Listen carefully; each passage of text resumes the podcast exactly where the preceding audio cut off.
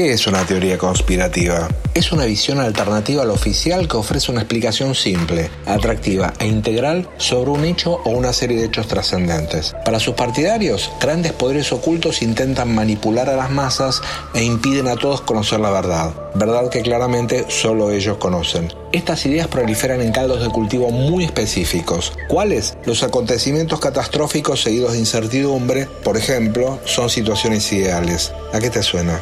Observemos, por ejemplo, nuestro comportamiento en las redes sociales. Siempre estamos listos para compartir afirmaciones que refuerzan nuestra forma de pensar. Justamente por eso no verificamos su veracidad. Desde el inicio de la pandemia, el gran manantial local de información falsa, engañosa y sin sustento científico es la Asociación Médicos por la Verdad. Este grupo ahora denuncia toda clase de amenazas alrededor de una futura vacuna que ni siquiera sabemos cuál será. También denuncia la sanción de una ley de obligatoriedad y un supuesto pedido de inmunidad legal para los laboratorios. Nada de esto es cierto. La vacuna para prevenir la COVID-19 sigue siendo un reto, un sueño, todavía no es una realidad. El discurso de los médicos disidentes encaja con la desconfianza que genera un ambiente social desordenado, inseguro, cambiante convencen a un público que los ve como justicieros. Parecen personas que estuvieron en el corazón del sistema y te cuentan la verdad de la milanesa. Pero no, es una imagen falsa. Esta imagen de falso heroísmo es lo que desorienta a los menos informados. Las narrativas truchas, tramposas, se arraigan por repetición y familiaridad. Solo vale la pena hacerse eco de ellas cuando la información recibe un trato responsable.